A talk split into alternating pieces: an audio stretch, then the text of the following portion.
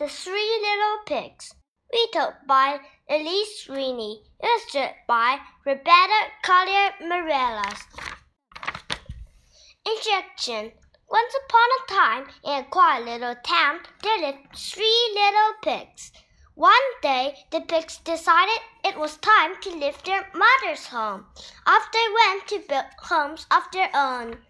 The first little pig. The first little pig decided to build his home out of straw. In no time at all, the little pig built his house. Then he sat down to eat his lunch of pea soup, salad, and bread.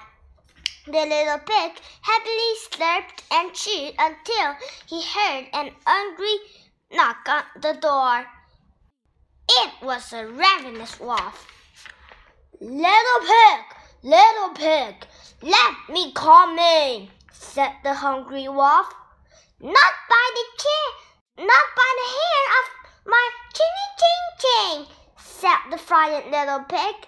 Then I'll huff and I'll puff and I'll blow your house in, growled the wolf.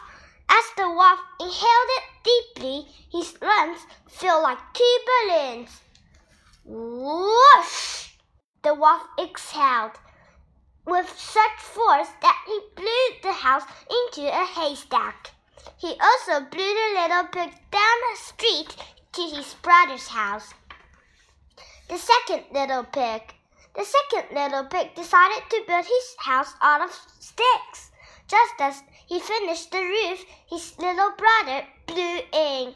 The little brother trembled as he told his brother about the wolf. Don't worry, little brother, said the second little pig. Pig sticks are stronger than straw. Let's go inside for some peppermint tea. The pigs were deep in conversation when they heard an angry knock on the door. Little pigs, little pigs, let me come in, said the ravenous wolf. The hairs of our, our chinny ching chings, answered the little pigs. Then I'll huff and I'll puff and I'll blow your house in, growled the wolf.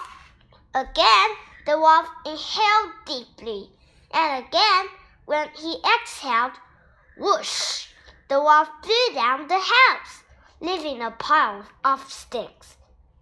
The wolf also blew the little pigs. Down the hill they rolled like two pink balls. The third little pig. The third little pig built a brick house.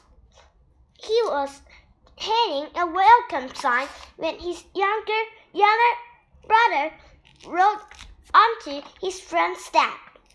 The pig sobbed as they told their brother about the wolf. Let's see the wolf blew down, uh, blow down this house, said the third little pig. Come inside for some peach pie. You'll feel better. Knock, knock, knock. The three little pigs looked at the door. Little pigs, little pigs, let me come in, yelled the wolf. Not by the hairs of our, our chicken ching chings, shouted the little pigs. Then I'll huff and I'll puff and I'll blow your house in, growled the wolf. Call an ambulance. The wolf huffed and puffed and puffed and huffed and toppled over. He could not get those bricks to budge. Breathless and weak, the wolf lay on the ground like a balloon out of air. The little pigs called an ambulance for the wolf. Then they happily returned to their peach pie. The three little pigs happy, lived happily ever after, eating pea soup sipping tea and baking pies in their brick house.